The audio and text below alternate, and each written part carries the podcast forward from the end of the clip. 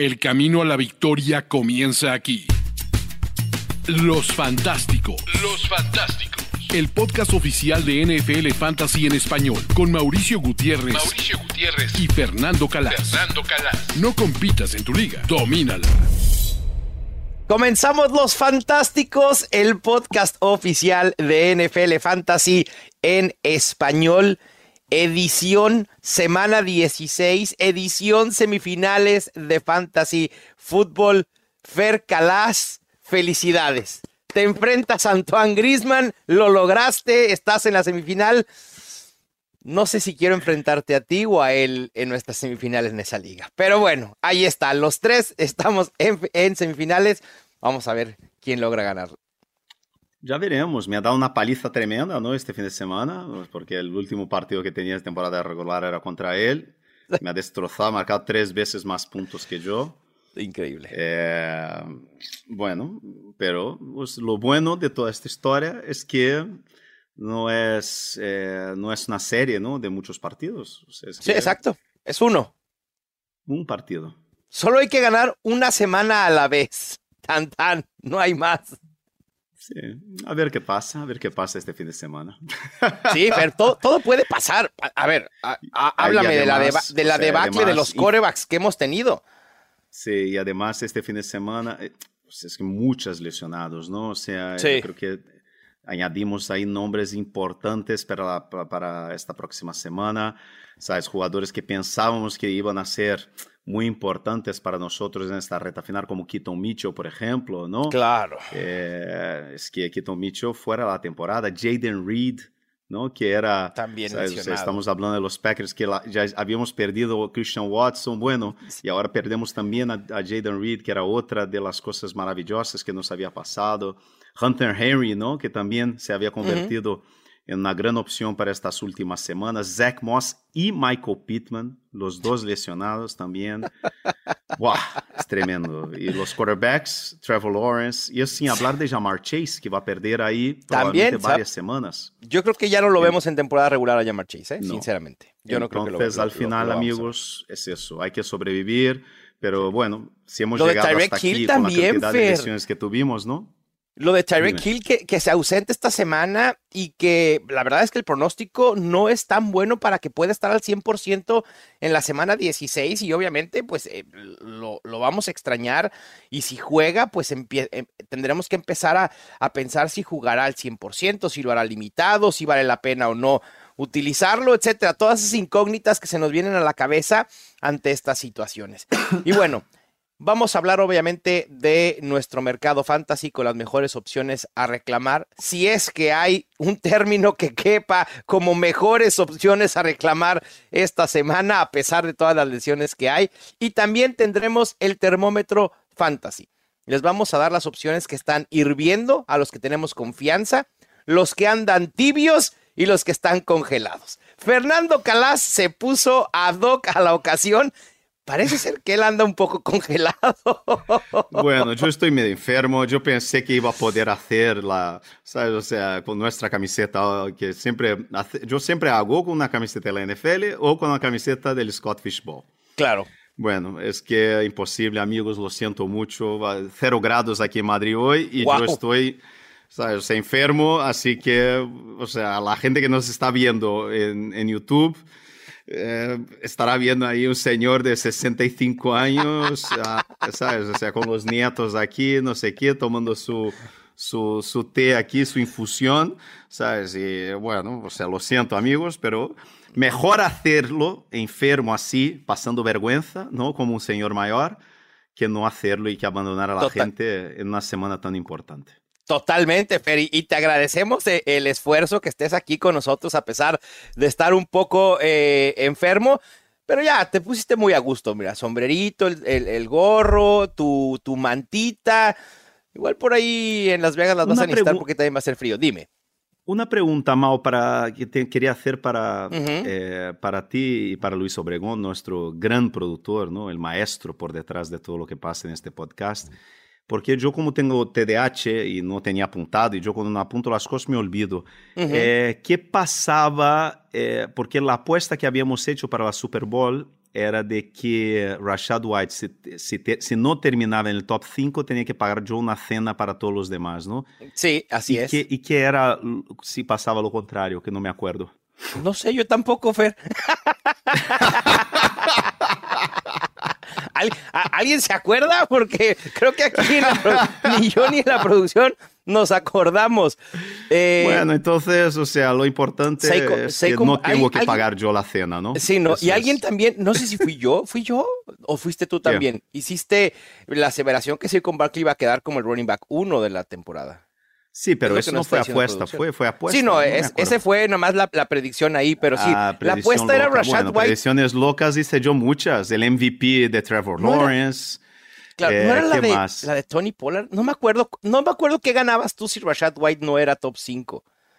No me acuerdo. Bueno, tendremos, da igual. tendremos o sea, yo que creo, buscar no, ahora, los... ahora, hablando, yo creo que yo dije que no hacía falta que me, me dieras nada, que era la, la confianza era tan grande que no, no, al final es eso, o sea, es que hay eh, pocos sí. ¿no? jugadores en esta temporada han sido tan fiables eh, como él y tenemos ahí nombres que nos han... Pff, que es pocos, sí, sí, sí, los que po hemos podido de alguna, de alguna manera así como fiarse de ellos ¿no? durante toda uh -huh. la temporada. Incluso muchos de, lo que, de los que nos habían ayudado durante todo, todo el año, en las últimas dos, tres semanas han desplomado de una manera tremenda. Keenan Allen abandonado uh -huh. a la gente en el medio del barco. Un saludo a, da a Dak Prescott esta semana, ¿no?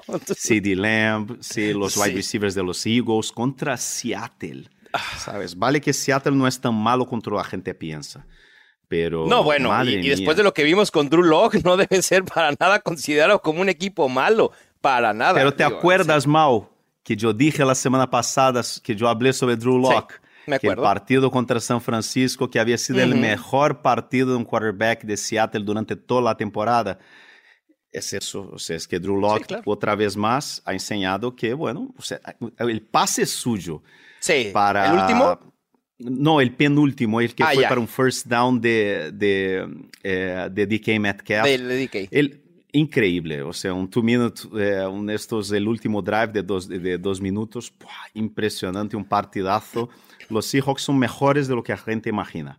¿Sabes? Y sí, yo creo que van a clasificarse ¿eh? para, para los playoffs. Van a clasificarse sí, me, me, todos me los equipos equipo. de la NFC West ¿eh? al final.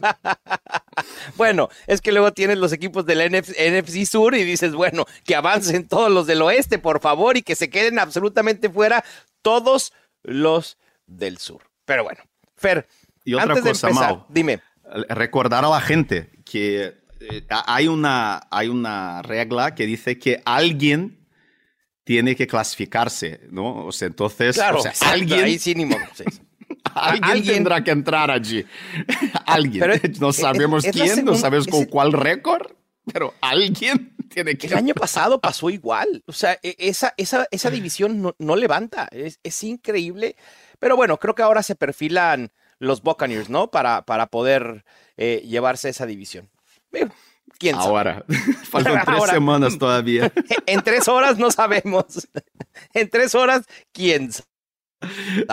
Pero, bueno, antes de hablar de el mercado fantasy de quiénes podemos y no confiar, quiero platicarles de la MVP Burger, el sabor más americano. Hamburguesa de Carl's Jr., increíble. Hamburguesa 100% Angus. Como les dije la vez pasada, el Christian McCaffrey de las carnes para hamburguesa salchicha, una salchicha arriba, así entre la hamburguesa, partidita así a la mitad, papas fritas. Y obviamente todos los aditamentos que lleva una, una hamburguesa normal, su lechuga, el jitomate, pepinillos, etc. Muy buena hamburguesa. Carl's Jr., la burger oficial de la NFL. Así que vayan por ella esta semana y disfruten los juegos de semana 16 y triunfos en Fantasy Football. Fer, Vamos a la encuesta de YouTube. Y esta es muy sencilla. Queremos saber si la comunidad que nos ve avanzó o no a las semifinales de su o sus ligas. Es muy sencillo. Solo decirnos sí o no ahí en la encuesta que está posteada en YouTube. Queremos festejar con ustedes. Y si no avanzaron, queremos apapacharlos. ¿Por qué ni hablar? esto sucede en Fantasy Football. Algunos nos quedamos fuera de vez en cuando. Vamos, Fer, al mercado fantasy. Aquí está lo mejor, aquí están los selectos, llévelo, llévelo. Mercado Fantasy. Pero antes de hablar de, de nombres en específico, me gustaría que nos platicaras. Yo sé que los waivers en las ligas de high stakes es un poco diferente cómo se manejan porque tienes que tener presupuesto para hacer movimientos, pero en general, ¿qué estrategias sueles tener para waivers en playoffs? Aquí ya no estás pensando en el futuro, no estás pensando en ese jugador que pueda explotar, que pueda crecer su rol dentro de cinco o seis semanas. Ahorita es ir por las opciones que te sirvan casi de inmediato o bien quitarle opciones al rival. Esa también es una estrategia válida. ¿Tú cómo sueles jugar en, en los waivers? ¿Qué estrategias tienes en playoffs para, para waivers? En playoffs, lo segundo, salvo si, claro, tienes alguna lesión importante y ahí tienes que buscar una ayuda, ¿no? Pero en general, cuando llegas a una semifinal final de, de playoffs es porque tu equipo ya está bien, ¿no? O sea, es difícil que vayas a buscar en agencia libre algo, al- algún reemplazo, ¿no? Eh, porque al final, por ejemplo, lo que habíamos dicho durante, o sea, hace como tres o cuatro semanas que habíamos dicho a la gente, mira, si tienes a Sam Howell, el calendario de Sam Howell en los playoffs es complicado, busca Sí. a alguien, hay estas alternativas, hablamos de CJ Stroud, ¿no? Que tenía un calendario muy bueno, a ver si vuelve de la conmoción, ¿no? Eh, que le quitó de este último partido. Entonces, al final, ¿sabes? Ahora reemplazar a CJ Stroud a- eh, o, o a Sam Howell es complicado. Pero eh, mi estrategia, si tengo el equipo entero, es básicamente mirar Quitar. contra quién estoy jugando y quitarle. Si veo, por ejemplo, que tiene alguien que se ha lesionado, si, si, le- si necesita un tight end, si su quarterback está en un momento complicado y hay Ujú. alguien disponible en agencia libre, yo a lo mejor suelto un jugador que no lo voy a necesitar o que quizás, ¿sabes? O sea, yo no vea como gran un fondo de armario o algo y, y pillo este jugador. Es así, es una- eh, hay que pensar a lo grande y hay que pensar Sí. también, no solo para ganar también tienes que perjudicar a tu equipo, al, al rival, ¿no? Al rival. Evitar que el iva- rival haga, haga fichajes también, ¿no?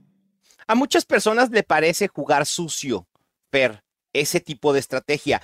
A mí no me parece en lo absoluto. A mí me parece una estrategia muy, muy válida. Al final de cuentas, esto es un juego de ajedrez donde tienes que ir quitándole piezas y tienes que mover las tuyas mismas para poder salir victorioso. Waivers es una estrategia, es un, Claro. es un arma. De, jugar sucio es hacer trampas, ¿no? Hacer una, un trade con un equipo que ya está malo y es colega tuyo o perder un, un partido adrede para hacer tanking, ¿no? Y conseguir la primera eh, elección del draft del año que viene cuando es un dynasty. Eso es, eso es jugar sucio. Pero, pero utilizar el waivers como arma estratégica contra tu rival es parte de, de- de- Sí, del, sí, sí, sí, del sí. fantasy, porque al final tu rival tenía que haber pensado en eso antes. es eso, sí. Sí, uno, uno no tiene la culpa de haberse anticipado y que su rival no. Ni hablar, eh, eh, Claro. así es, así es esto.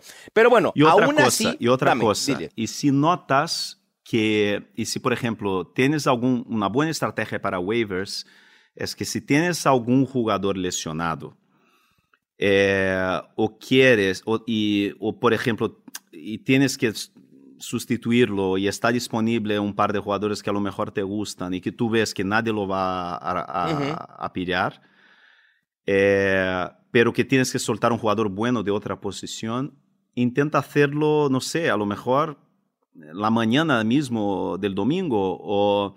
Sí, eh, bueno, ahora es complicado porque hay partidos los jueves, los sábados también, ¿no? Pero en general deja- dejar para hacerlo de última hora para que tu rival no pueda eh, también pillarlo. ese es un muy buen consejo. No abrir la ventana de que ese jugador entre en agencia libre y lo pueda tomar tu rival. Que se quede bloqueado cuando vaya a hacer su juego y que nadie más lo pueda utilizar. Ya deja tú que sea en tu contra, sino que nadie de los otros que están en playoffs lo puedan usar esa semana. Gran consejo, Fer, ¿eh? Y normalmente eh, no pensamos en eso. Pero bueno, a pesar de que hay que jugar a defensa y hay que quitarle opciones, tenemos que hablar de las opciones que hay para reclamar para aquellos equipos que necesiten esas opciones. De running backs, me parece que no hay mucho a dónde voltear. A pesar de la lesión de Keaton Mitchell, el que sigue en línea directa es Gus Edwards y Gus Edwards regularmente no va a estar disponible en la mayoría de ligas, salvo en algunas ligas que se hayan desesperado con Gus Edwards y su rol, por ahí pudiera estar eh, disponible. ¿Cómo ves, Fer, el panorama de equipos que ya están eliminados de la contienda por playoffs y que pueden empezar a darle descanso a sus opciones titulares? Es el caso de los Titans, con Derrick Henry, podemos ver más a Jay Spears. El caso de los Jets, que le comenzaron a dar mucho más juego a Israel Abanicanda en la última parte del juego contra los Dolphins. Eh, ¿Qué va a pasar con los Colts? ¿Regresa Jonathan Taylor? ¿No regresa? ¿Está lesionado Zach Moss? ¿Trey Sermon es una opción? ¿Clyde Edwards Hiller? Todo indica que Pacheco va a regresar la próxima semana, pero son opciones más de especulación que algo que realmente nos pueda funcionar. Sí, es tremendo. Dependiendo de la liga, ¿no? De alguna manera, es que es, es muy difícil, ¿no? Es, sí. A estas alturas, eh, tener, por ejemplo, yo, yo sé que yo tengo un par de ligas eh, que son así eh, más, más casuales, donde a lo mejor te puede, puede estar Ty Chandler disponible, ¿no? Yo creo que es una buena buena opción para, para ah, waivers, pero claro. no mucho más, ¿sabes? O sea, porque al final, por ejemplo, es difícil, difícil. Trey Sermon, lo, te fías. No. Difícil, por ejemplo, eh, no sabemos cómo va a estar Brian Robinson, si va a estar o no para volver esta semana, pero aún así es contra los Jets. Hablaste de Gus Edwards, pero es contra San Francisco. Claro. Eh, ¿Qué más? Complicado, eh, eh, difícil, ¿eh? difícil apostar en alguien verdaderamente que te pueda ayudar en esta, en esta semana. Para mí, Fer, quitando el obvio que está Chandler, si está disponible debe ser la prioridad número uno en cualquier posición. Y de hecho, aplica el jugar a la Ah, y otra cosa, perdona, perdona, perdona. Eh, Roshan Johnson, ¿te acuerdas que hemos hablado que no sabíamos qué iba a pasar en este backfield?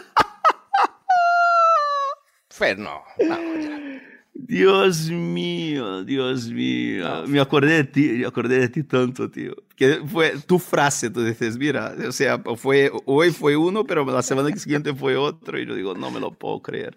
Es así, sí, eh, es así. Eh, fue una utilización. Vamos a ver, o sea, es que al final es eso. Si Roshan está disponible también puede ser una buena opción. Sí, a ver, como decía, Ty Chandler debe ser la prioridad número uno si es esté disponible, ya sea porque lo necesitas o porque tu rival lo pudiera utilizar en tu contra. Punto. Así de sencillo. Porque creo que lo que hizo Ty Chandler es suficiente para poder ser considerado como el running back principal, aún regresando Alex Mattison. Pero fuera de esa opción obvia, Fer, hay un running back que me parece que de entre todas estas especulaciones, de darse la ausencia de su compañero, sería quien tuviera más oportunidades y ya lo vimos justamente la semana pasada y es Samir White. El running back de los Raiders tuvo un juego decente, en un juego en el que los Raiders anotan 60 puntos frente a los Chargers, Samir White pudo ser productivo. ¿Fue caballo de batalla? Eh, por momentos. Terminó arriba del sesenta y tantos por ciento de los toques y creo que eso es lo mismo que podemos esperar de él en caso de ausencia de George Jacobs. Los Raiders me parece que no están pensando en que pueden colarse a playoffs ahí con un milagro, aunque matemáticamente aún tienen posibilidades. Que eso abre la puerta a que digan, ok, Josh Jacobs, no estás al 100%, no vamos a utilizarte y vamos a seguir con Samir White. Y meramente por volumen, es el más que nos debería de entusiasmar de entre Jay Spears, Israel Abanicanda, Trey Sermon, Clyde Edwards Hiller, incluso preferiría, asegurando la titularidad de Samir White, preferiría a él por sobre Gus Edwards, porque es muy probable que Gus Edwards vaya a estar enfrascado en un comité como siempre lo han utilizado los Ravens. Y con los Raiders no pasó eso. Samir White fue el claro número uno, aunque por ahí hubo utilización de Amir Abdullah. En cuanto a wide receivers y tight ends, Fer, ¿ves a un número uno claro? ¿Qué opciones valen la pena, ya sea para jugar a defensa o que nos pudieran servir a nosotros por ahí como flex, aunque sea con calzador, porque tampoco es que haya muchas opciones a reclamar? No, si Noah Brown está disponible, yo creo que sí, ¿no? Porque al final, por, simplemente por falta de opción y volviendo a CJ Stroud, o sea, un buen calendario, yo creo que puede ser opción. Joshua Palmer, no sé, porque no sabemos, ¿sabes? Es que es, además, contra los Bills, es difícil, difícil hacer realmente una apuesta. Nah. A, cualquier, a cualquier cosa que se vista de Charger en estos momentos. Esa es la realidad. Josh Downs, ¿no? Con la, con la lesión, eh, de, con la lesión de, Pittman, Michael Pittman. Eh, pero Josh Downs no estará disponible ya en ninguna liga. Este es el no problema. Debería de. ¿no? A lo mejor con su bajón de Mario Douglas si fue, si fue dropeado en muchas ligas, le, han, le, han, dejado. Yo creo que Romeo Dobbs, ¿no? Sin Jaden Reed y sin, y sin eh, Christian Watson. El eh, Tucker Craft, el, el tight end de los Packers también, muy importante. Dontavian Weeks de los Packers puede ser también una opción. Sí, también. Sí, sí, sí. Tyler Boyd no te intriga con la lesión de Jamar Chase o seguimos dudando que Jake Browning pueda sostener la producción que ha tenido y darnos dos opciones relevantes en fantasy fútbol. ¿Perdona? Tyler Boyd, ¿te intriga? ¿Te emociona? No nada, ni siquiera con la lesión de Jamar Chase que puede establecerse como la segunda opción de Jake Browning. Ok. ¿Y Jameson Williams, Fer?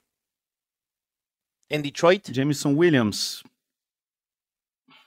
La mayor utilización que tuvo en la temporada, en la semana 15, parece ser que va eh, eh, su utilización en ascenso. Yo no sé si sea suficiente para que pueda ser relevante, sinceramente pero y, tampoco hay que esperar que la ofensiva de los Lions tenga en Jared Goff un coreback que pueda conseguir cuatro o cinco pases de touchdowns cada semana en lo que resta de la temporada. Y ese es mi único temor con, con Jameson Williams, que puede ser demasiado volátil cuando sabemos que Jared Goff tiene a sus dos armas principales por aire, o tres armas principales por aire, si queremos añadir a Jamie Gibbs, además de Amon Russell Brown y Sam Laporta. Así que, obviamente, Noah Brown sería la primera opción a reclamar.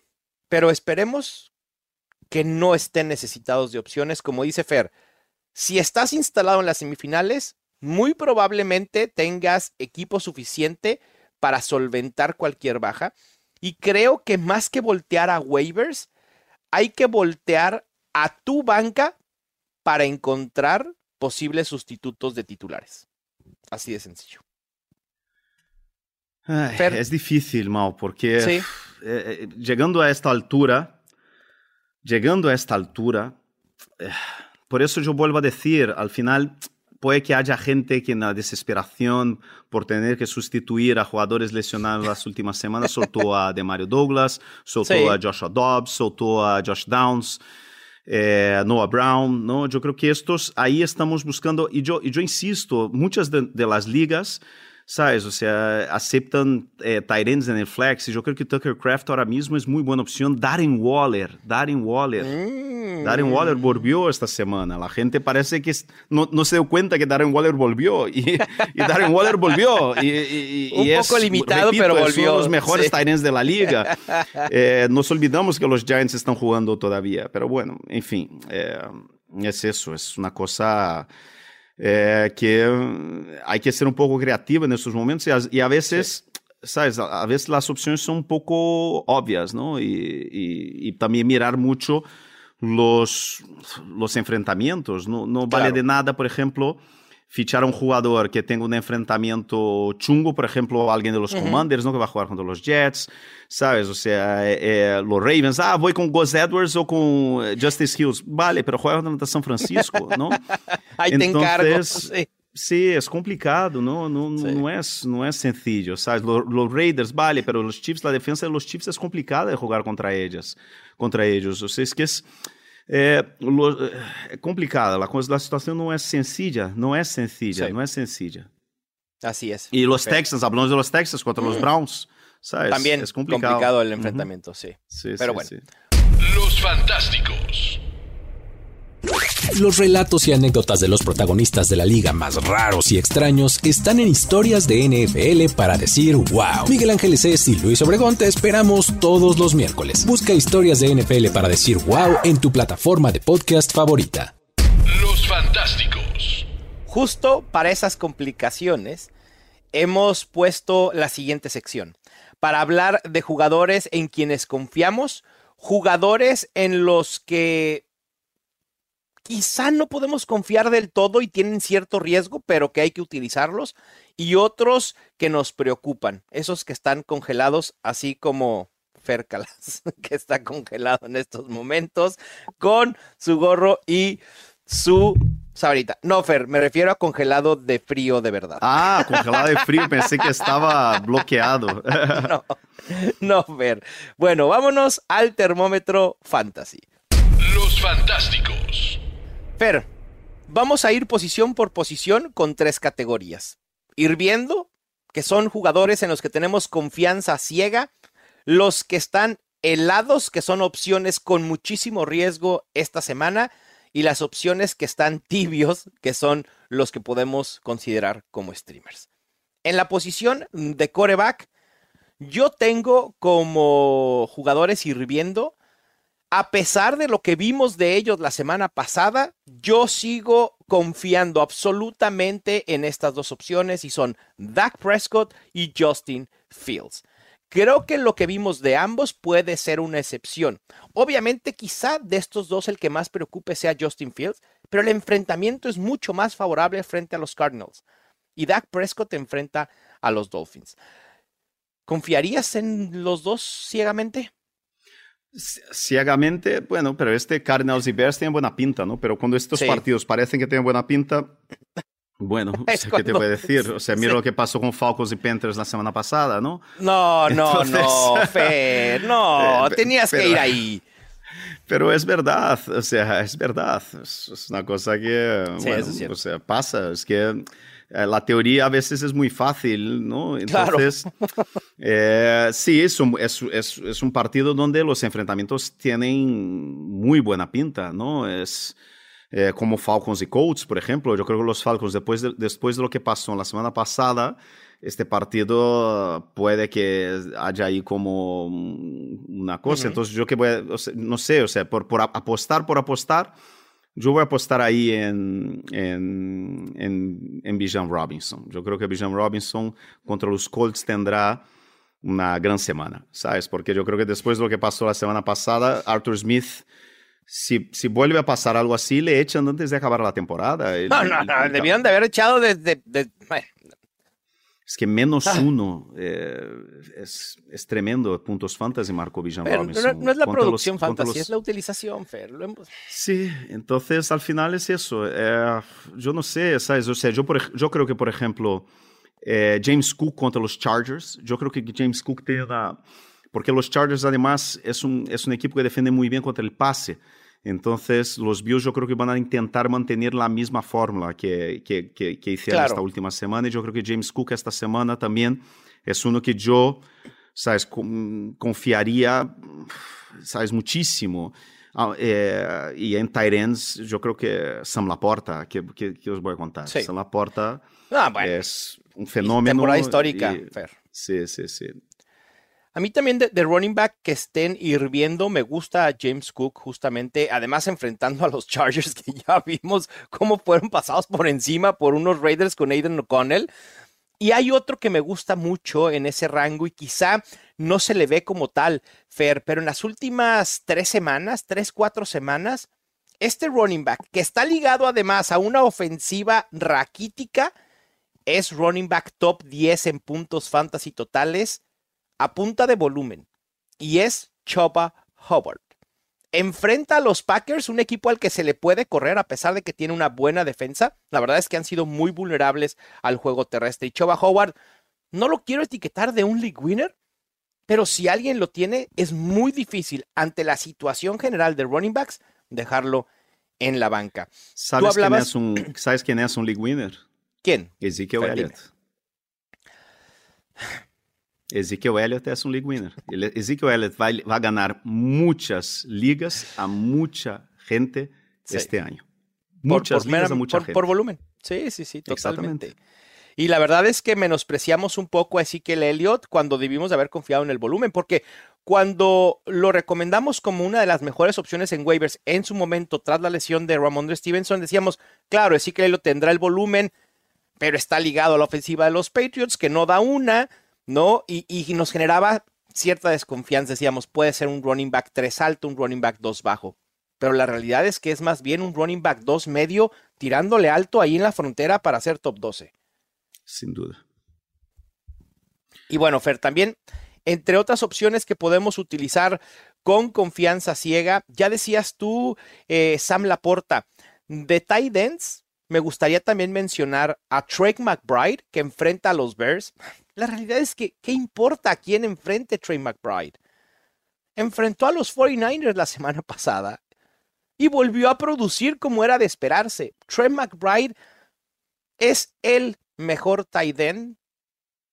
No quiero decir en la NFL, pero sí en fantasy fútbol y en utilización, en targets, en rutas recorridas, en recepciones, desde que está ligado a Kyler Murray. No hay manera de sentar a Trey McBride. Y el otro es Jake Ferguson, que esto va ligado a mi confianza de Dak Prescott y la ofensiva de los Cowboys. Creo que será muy difícil que veamos otra vez una ofensiva tan pobre de los Cowboys y mucho menos enfrentando a los Dolphins. Creo que este juego es importante para ambos. Deben salir chispas, juegos pirotécnicos si quieren. Creo que va a ser un muy buen juego para ambos. Me gusta Jake. Sí, pero sí, pero yo creo que yo creo que yo creo que yo creo que eh, lo de McBride y, y Laporta es, es otra liga. ¿sabes? Están ahí en, un, en, un, en, una cosa de... Y ahí sí. yo creo que también Tucker Craft, o sea, yo, yo creo que Tucker Craft será... Mm. Es que es, está, está teniendo un volumen también increíble en este, en este ataque por la falta de opción, básicamente. Fer, sé que eh, es muy difícil y siempre decimos, alinea a tus mejores opciones. Pero hay mucha gente en la posición de tight end que todavía sigue cargando porque no pudo hacer un trade a Travis Kelsey, y a Trent McBride, a Travis Kelsey y a Sam Laporta. Si tuvieras a los tres, ¿quién sería tu primera y tu segunda opción a alinear esta semana? Kelsey, Laporta y McBride. Y McBride. Uf. Es la pregunta más difícil probablemente en la posición de tight esta semana. Y solo, y solo tengo que alinear uno. Uno, Fer. No, si alineamos dos, se, se, vuelve un poquito más fácil. Es que es muy difícil sentar a Travis Kelsey, pero la, la realidad es que Travis Kelsey ha tenido un bajón. Si, en... si fuera solo uno, uh -huh. yo creo, yo te digo una cosa, yo iría con el volumen. ¿La porta? ¿O no, McBride? McBride. Wow.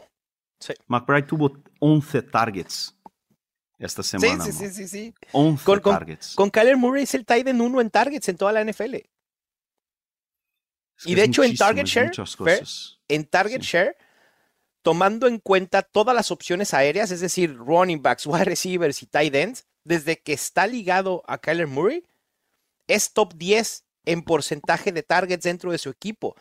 Está en el rango de Davante Adams, Cooper Cup, etcétera, etcétera, etcétera. Ese es el volumen que está teniendo Trey McBride, que es realmente increíble. Y otra cosa, no es una casualidad. O sea, hablamos de Trey McBride no. en nuestro programa de Titans de esta temporada. El año pasado lo hemos hablado de él. Es que él tiene unas métricas que son muy similares a la de George Kittle. Él es un, un tight end sí. atléticamente muy comparable a George Kittle. Uh -huh. El problema es que el año pasado, cuando esperábamos ver algo de él, y al principio de esta temporada lo mismo, ¿sabes? O sea, ficaron insistiendo los Cardinals y Zach Ertz en el viejo que, ¿sabes? Es que no. Y entonces a partir del momento que seleccionó Zach Ertz y le dieron de verdad, tuvieron obligados casi a darle oportunidad, explotó. Entonces, eh, McBride es un talento extraordinario, sí. extraordinario, uh -huh. y eh, no es una casualidad. Yo también estoy top, completamente de acuerdo contigo, Fer. ¿Crees que lo veamos en el top 5 de rankings para la próxima temporada? En la posición sin duda, sin duda. Yo, yo creo que le vamos a estar en ligas, yo creo que le vamos a estar viendo, yo, yo creo que en ligas de, de Tyrant Premium, como las que juego yo, mm. será una elección de cuarta, tercera y cuarta ronda. De acuerdo. Bueno, ahí están las opciones entonces en las que tenemos un ¿quién, poco perdona, más de perdona, ¿quién serían ahora mismo tus eh, top 5 Tyrants para el año que viene? Mm. Sam Laporta 1. Por encima Eh, de, de Mark Andrews. Sí. Sí, a mí eh, Sam Laporta creo que está número uno, tanto en Redraft como en Dynasty ya, ¿eh? Sin- No, en sin- Dynasty sin, duda. Sí, sí, pero Sí. en Redraft yo tendría a Andrews, por delante. No, yo sí pondría a Laporta, después a Andrews, pondría quizá Trey McBride en el 3, George Kittle en el 4 y Travis Kelsey en el 15. Perdón, Sí. perdón Travis Kelsey, pero Bueno, en redraft, ¿no? Redraft. Yo Sí, pondría redraft, Andrews primero, yo pondría Laporta segundo, yo pondría a TJ Hawkinson tercero, yo pondría a Travis Kelsey cuarto y yo pondría a McBride quinto. Para redraft, ¿eh? Va. Redraft claro. el año que viene. Sí, sí, sí. Sí. De acuerdo. Bueno, pues ahí están las opciones que van a estar hirviendo en todas las posiciones y hay que confiar ciegamente en ellos. Vámonos al otro lado del termómetro Fer con los que están helados. Las opciones con riesgo. Y ahí en la posición de coreback, quiero hablar de Tua Tonga Bailoa, Fer. Se nos cayó feo esta ofensiva y a pesar de que Jalen Waddle pudo producir sin Tyrek Hill, la realidad es que Tua quedó corto y no es la primera vez que sucede. ¿Deberá preocuparnos tanto Tua como para considerar dejarlo en la banca enfrentando ahora a los Cowboys? ¿O es una opción a utilizar sí o sí? Porque puede haber opciones como Jared Goff, como Matthew Stafford, ¿no? Como Kyler Murray, que pudieran ser utilizados por sobre Tua. Mira, es difícil porque por el número de, lesiones que hemos tenido en la posición de quarterback, eh, si tienes dos opciones eh, utilizables, ¿no? Eh, ahora de cara a los playoffs, es Ujú. principalmente en ligas casuales, ¿no? Donde, sabes, el banquillo es muy corto y no te da para mantener dos, dos quarterbacks, ¿no? O sea, yo, Sí, por ejemplo, en una, en, en una, en dos, la verdad, estaba sufriendo mucho porque yo tenía a Sam Howell y no podía poner a nadie más. Y lo mismo con CJ Stroud, ¿no? Ahora, si no vuelve esta semana, incluso yo no sé qué voy a hacer, con, si voy a jugar o no a CJ Stroud. Pero dentro de lo que es la situación actual, yo creo que no, no puedes sentarle, hay que jugarle. Si tienes a Hurts, si tienes a Tua y si tienes a Sí. Mahomes, Ujú. ¿qué vas a hacer? Sí, me queda claro. Eh, eh. Eh, El problema con Tua es que yo sí me atrevería, por ejemplo, a utilizar quizá a opciones como Matthew Stafford. No sé si a Jordan Love enfrentando a los Panthers también pudiera ser una mejor opción o por lo menos con un piso más estable que Tua. Pero sí, es una opción difícil. O sea, Tua lo vamos a ver en rankings y, va a ser un, un quarterback top 12. De eso no, no, hay, no hay absolutamente ninguna duda pero a mí me genera dudas. Al final de cuentas, sigue teniendo riesgo. Y el otro coreback fair que tengo es Lamar Jackson. Enfrentando a los 49ers. Este es casi un Super Bowl adelantado. Este de Ravens 49ers, mucha gente quiere ver a estos dos equipos enfrentándose en el Super Bowl. Los vamos a tener en la semana 16 frente uno al otro. Brock Purdy contra Lamar Jackson. Un Lamar Jackson que está jugando increíblemente bien, que es el Lamar Jackson que queríamos ver desde hace muchos años, pero que quizá en fantasy no ha sido tan productivo como en otras ocasiones. La semana pasada, 97 yardas terrestres, lo cual hizo que salvara a su semana porque solo un touchdown eh, aéreo, una intercepción. En dos de las últimas tres semanas no ha logrado superar la marca de los 19 puntos fantasy. Tampoco se ha salvado de los altibajos. ¿Crees que Lamar Jackson, obviamente, a ver, no estoy diciendo que vamos a sentar a Lamar Jackson porque es imposible sentarlo, pero sí limitar expectativas. Y cuando hablo de limitar expectativas, ver, yo no sé si tú lo hagas en tus enfrentamientos, pero yo a veces cuando tengo una opción como Lamar Jackson en este caso, suelo preferir opciones en otras posiciones que me pueden dar upside para compensar cierta limitante de potencial que pudiera tener mi coreback enfrentando a una defensa difícil. Sí, yo creo que Hurts y Jackson son dos quarterbacks que quien los ha tenido durante toda la temporada, yo creo que ya llegó un punto en esta, a esta altura donde aceptas lo que son, ¿sabes? Te pueden dar algún partido de, de 30 puntos, te pueden, te pueden dar algún partido de 30 puntos, pero sabes que lo normal es que te den alrededor de 20, muchas veces te va a dar 18, es así, y no los puedes sentar, y yo creo que, ¿sabes? Este es un partido increíble. Es incluso si miras en DVOA, que, que es una de, de, de, mis, de mis métricas favoritas, ¿no? Para medir mías y de toda la NFL, ¿no? Un poco la referencia para medir cuán bueno es un equipo u otro. San Francisco es uno de los mejores equipos de la historia en DVOA, incluso después de esta semana yo creo que incluso tiene mejor DVOA de la historia. Nunca nadie había llegado a la semana, después de la semana 15 con más de 50% en DVOA en la historia de la NFL. Estamos hablando que, ¿sabes? O sea, que hasta la, hasta la semana pasada era el cuarto, ¿no? Solo, o sea, el único equipo que, que, estaba ahí arriba que no había ganado la Super Bowl es aquel Patriots, ¿no? Invicto que perdió la Super Bowl. Entonces, eh, pero por otro lado, los Ravens, que es un equipo que todas las veces que le he visto y que le veo, parece que nunca les hace falta pasar la tercera marcha. Siempre van de primera, segunda y ganan sin hacer mucho esfuerzo, pero ganan siempre con el mismo sistema, con la misma eficacia, sabiendo a lo que juegan. Eh, es un poco eso. Pero yo creo que el partido este lunes es exactamente un partido donde los Ravens van a tener que enseñar sus armas.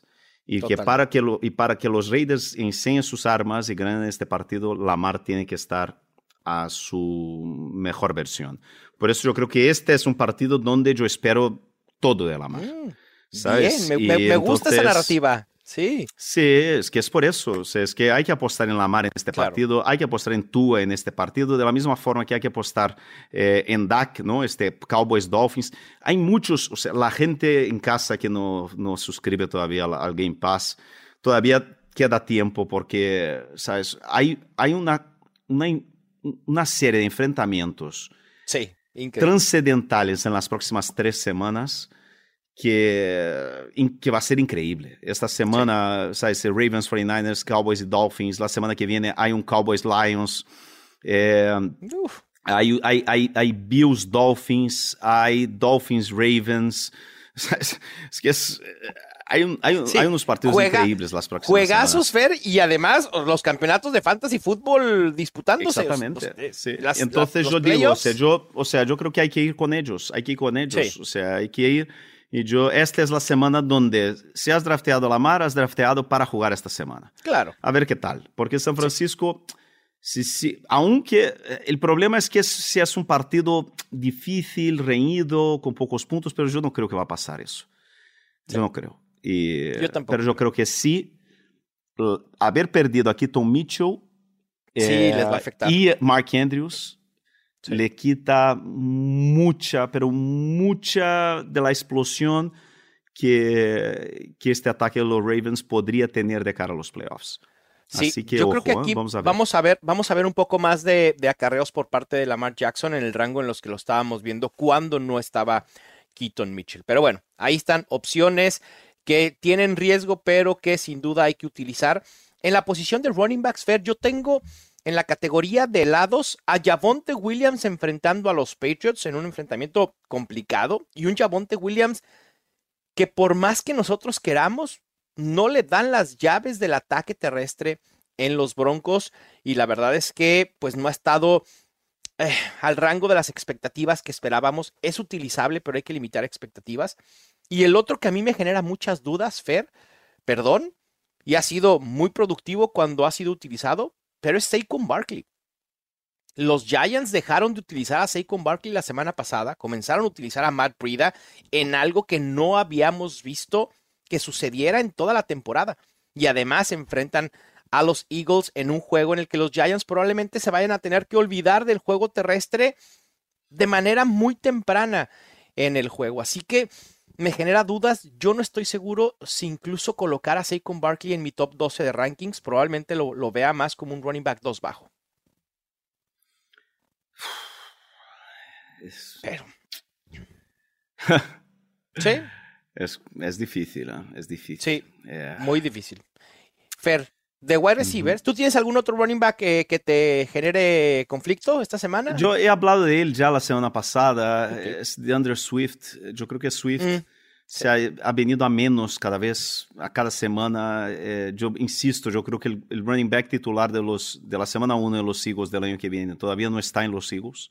Yo creo mm -hmm. que no va a ser ninguno de los jugadores que, que han fichado este año. Y yo creo que DeAndre Swift no tiene ya la, la chispa que pensábamos que iban a tener. Aunque sí. jueguen contra los Giants, aunque sean los Giants, estos partidos de división son siempre complicados. Eh, principalmente cuando juegas con un equipo que no tiene básicamente nada que perder. Uh -huh. eh, no sé, DeAndre Swift, a mí me da mucho, mucho miedo DeAndre Swift. Eh, para el resto de, de para estos, estas últimas dos semanas ¿no? de Fantasy. Sí, yo sobre DeAndre Swift pudiera mencionar a quienes tenemos como tibios en la posición de running back, Ty Chandler y Kenneth Walker. Me parecen dos mejores opciones que el propio DeAndre Swift para esta semana. En cuanto a opciones de riesgo de wide receivers, Fer, Dionte Johnson, creo que los touchdowns han maquillado su producción. Obviamente, qué bueno que tenga touchdowns Dionte Johnson, pero estamos seguros que eso va a seguir sucediendo ahora con Mason Rudolph de quarterback, probablemente no. Así que yo trataría de evitarlo en la medida de lo posible y tampoco estoy seguro si el volumen que ha tenido Chris Godwin en las últimas dos semanas sea replicable una tercera. Promedia 11.5 targets en en los últimos dos juegos. Yo no estoy tan seguro que eso pueda, eh, eh, insisto, replicarse frente a los Jaguars. Ten, tengo mis dudas con Chris Godwin. Y de tight ends, mencionar a Dalton Kincaid con opción de riesgo. Sí, nos encanta Kincaid y ha tenido gran temporada de novato. Y a pesar de que enfrenta a los Chargers, vimos como la semana pasada, en una semana de explosión ofensiva de los Bills, quedó a deber Dalton Kincaid. Hay que sí, tener... pero ahí hay trampa, porque al final sí, me queda es que claro. los Eagles solo tuvieron que correr.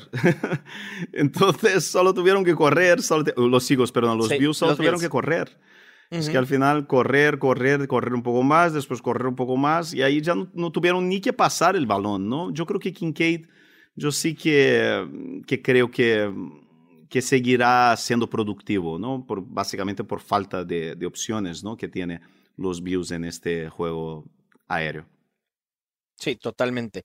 Fer, eh, ya hablamos de, entonces de las opciones con riesgo en todas las posiciones. Vámonos rápido a mencionar opciones de streamer. Aquellos que pueden ser tibios y que pueden terminar hirviendo la semana o congelados. De coreback, Gino Smith o Drew Locke quien sea que vaya a ser el coreback titular de los Seahawks, me parece que hay que considerarlo como una opción a utilizar frente a los Titans después de lo que vimos que le permitieron a Case Keenum. Lo que vimos de los Titans fue una vergüenza. Así de sencillo. Y el otro, Garner Minshew, frente a los Falcons.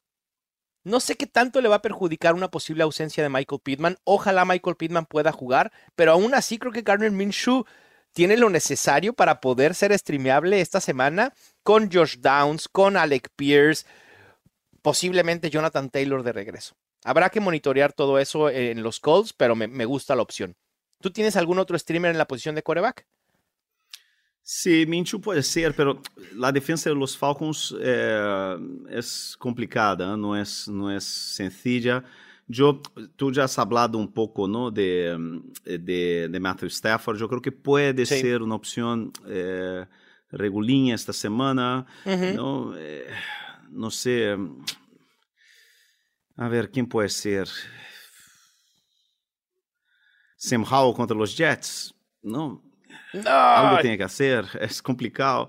Mira, yo voy, a- yo voy a- Baker mira, Mayfield yo- contra mira, los yo voy, a- Jaguars. yo voy a dar, yo voy a dar un, un- yo voy a dar una opción a la gente ujú. que que yo creo que, sabes, sea, que dentro de lo que, que lo que es, si estás necesitando un, un, un quarterback, Aidan O'Connell contra los Chiefs y, Mm. sabes, los Ravens, contra, los Raiders contra los Chiefs, Aidan O'Connell, a ver, eso, y vamos, eh, y ya está, ¿sabes? Porque al final, eh, ¿qué, qué te voy a decir? un poco... Sí, o entonces Jake Browning. Para mí son También, los Jake dos Browning sí las- es una opción. sí, sí, son los dos mejores para mí streameables esta semana. De acuerdo, coincido contigo. También agregar ahí a Baker Mayfield. En la posición de running back ya hablábamos de Ty Chandler, ¿no? Hemos hablado de él desde el inicio del, del programa. Kenneth Walker quizá no entre en este rango de streamers, pero hay que considerarlo como un running back 2 bajo. De wide receivers, también ya Fer trajo sobre la mesa a Josh Downs, que puede ser una gran opción en una posible ausencia de Michael Pittman. Y yo quiero mencionar a Jackson Smith Chigba. Fer, está siendo relevante ya en, esta ofensiva de los Seahawks. Es el Jackson Smith Jigba que esperábamos desde hace tiempo y por fin los, Seahawks están eh, utilizándolo en esa medida. Y me parece que contra los Titans cualquiera pudiera explotar de los wide receivers. Te veo muy, muy amargado, ¿eh? Te veo ahí Fer. la bien, la bien aficionada ahí saliendo con mucho Es que Fer- amargor. Fer, te plantas frente a los Houston Texans vestido de los Oilers y, y- y pasa lo que... Contra Case Keenum, por favor. Tienes la misma pasión que tengo yo cuando alguien dice que Brock Purdy no es élite. Bueno, Son dos cosas que ahora me dejan muy, que, que me dejan así como tú estás. Que Eh, dicen eh, que Brock Purdy no es élite y que Brock Purdy Es un producto del sistema. a ver, yo no tengo problema con decir que Brock Purdy es es élite. En eso estoy de acuerdo. Que es producto del sistema, se beneficia del sistema, claro, como cualquier coreback en ese sistema. Es obvio, ¿no? Brock Purdy es muy bueno, sí. Mi único tema es, y, y- y quiero, quiero platicarlo, lo que dijo Cam Newton, que creo que se sacó de contexto, que dijo que Brock Purdy era un game manager. Y la gente quiso, bueno, sacrificar a Cam Newton por haber dicho eso. Que es una Pero luego- tontería. No, pero es que luego contextualizó Fer. Dijo, a ver, un game manager no es lo que quizá la gente cree que estoy diciendo. O sea, no es un, no es un coreback que solo pasa cuando necesita, que solo hace los pases necesarios, que no hace jugadas grandes. Dijo, un game manager sabe cuándo hacer la jugada que se necesita hacer. Es decir, es un tema de inteligencia, no de cómo abordas el juego. Pero bueno, en No. fin. Lo siento, Cam Newton ahí metió la pata, porque cuando uno dice game manager, estás, está hablando un, un- es, es una expresión despectiva, es, lo es. No. Da igual lo sí, sí, sí, No, no. Da igual A lo ver, que diga se- lo tente a explicar. Y además, no tiene, no tiene ni idea, con todo respeto a, a Cam Newton, no tiene ni idea de lo que está hablando. Porque Brock Purdy es todo menos un game, un, un game manager. Brock Purdy tiene un problema ahora mismo, por ejemplo, o sea, por- Brock Purdy no hace checkdowns, él siempre va al pase Sí. eh, profundo antes que el checkdown. Es, eh, es que es, es así. Brock Purdy tiene la mejor, el mejor índice de, comple- de- de pases completados de más de 20 yardas de la NFL. Y es un. eh, Es que es. es- es- o sea, yo te, te garantizo, Mal, te garantizo que Cam Newton no vio un partido de San Francisco este año. Ah.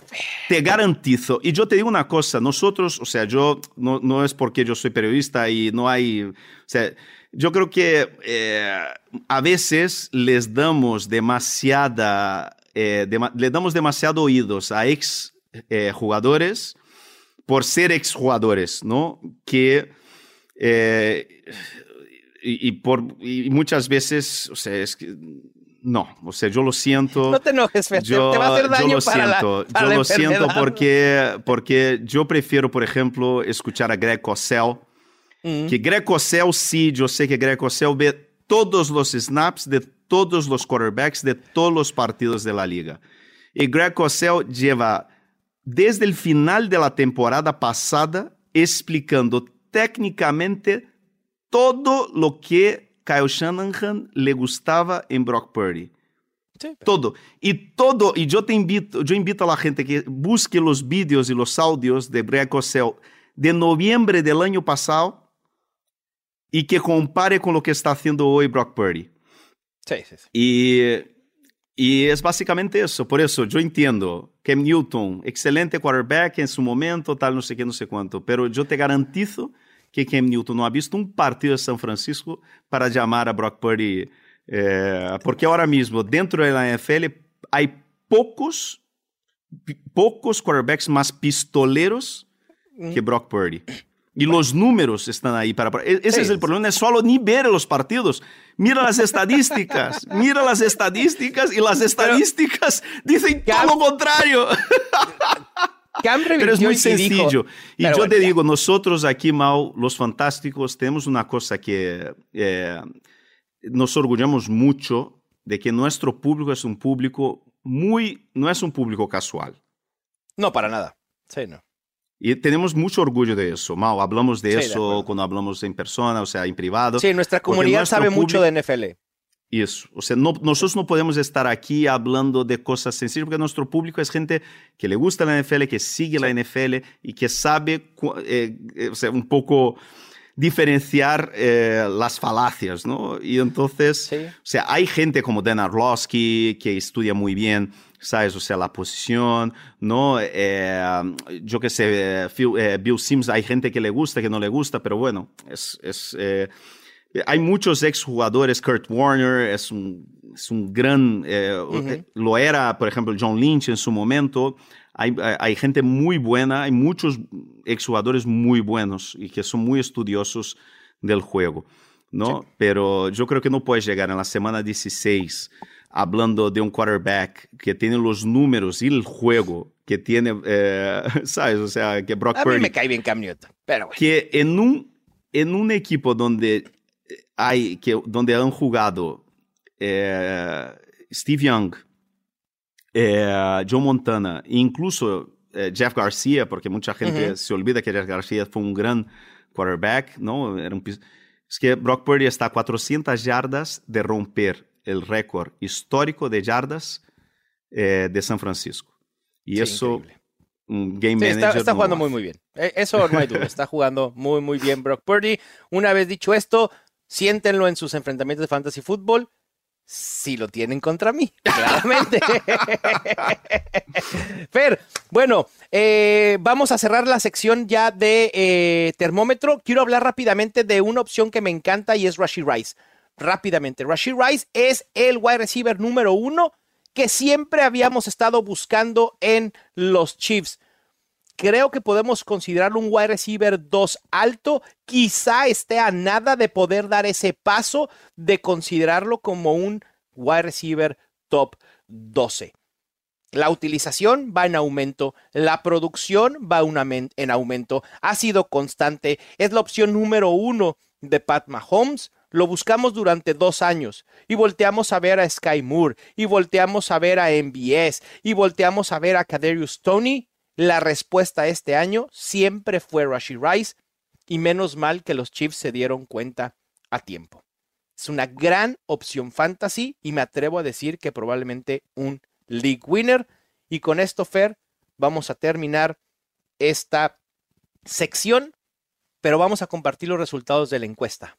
Fer, el 85% de quienes nos están viendo en estos momentos avanzaron en playoffs en su liga de fantasy fútbol. Muchísimas felicidades a ese 15% que no logró avanzar, ni hablar. A seguir peleando por eh, el, pues ahí los, los premios de consolación o lo que sea. Muchas gracias por acompañarnos durante toda esta temporada. Y Fer, rápidamente, vámonos a Fuera de la Galaxia Fantasy. Fuera de la Galaxia Fantasy. La semana pasada eh, quise ser un poco condescendiente. Me salió el espíritu navideño. Y ahora en Fuera de la Galaxia Fantasy quiero que por favor digamos un regalo que queremos darle de Navidad a los Atlanta Falcons. Quiero que menciones quién sería el coach ideal para este equipo cuando por fin corran a Arthur Smith. Y eso debe de pasar más temprano que tarde. Arthur Smith no tiene nada que hacer como coach de la NFL.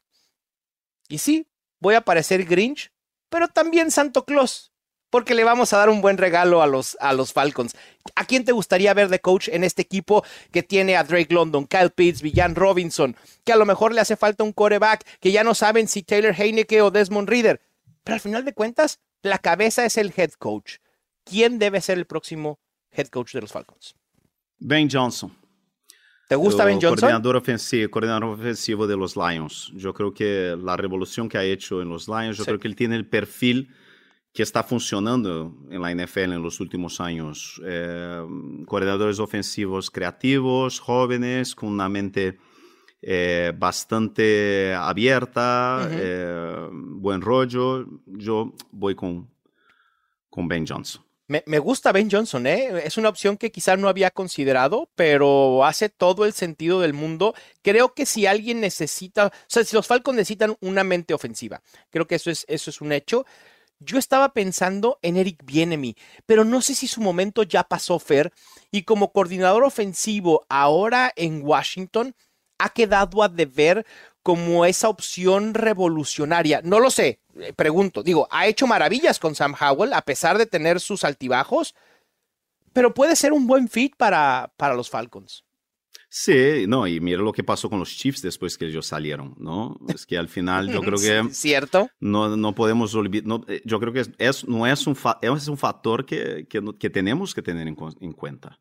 ¿No? Se fue bien en mí, mira lo que pasó con, con, el ataque de los Chiefs y mira ¿Cierto? lo bien que están jugando los o sea, Sam Howell y, y, el ataque de los, de, uh -huh. de, los Commanders, ¿no?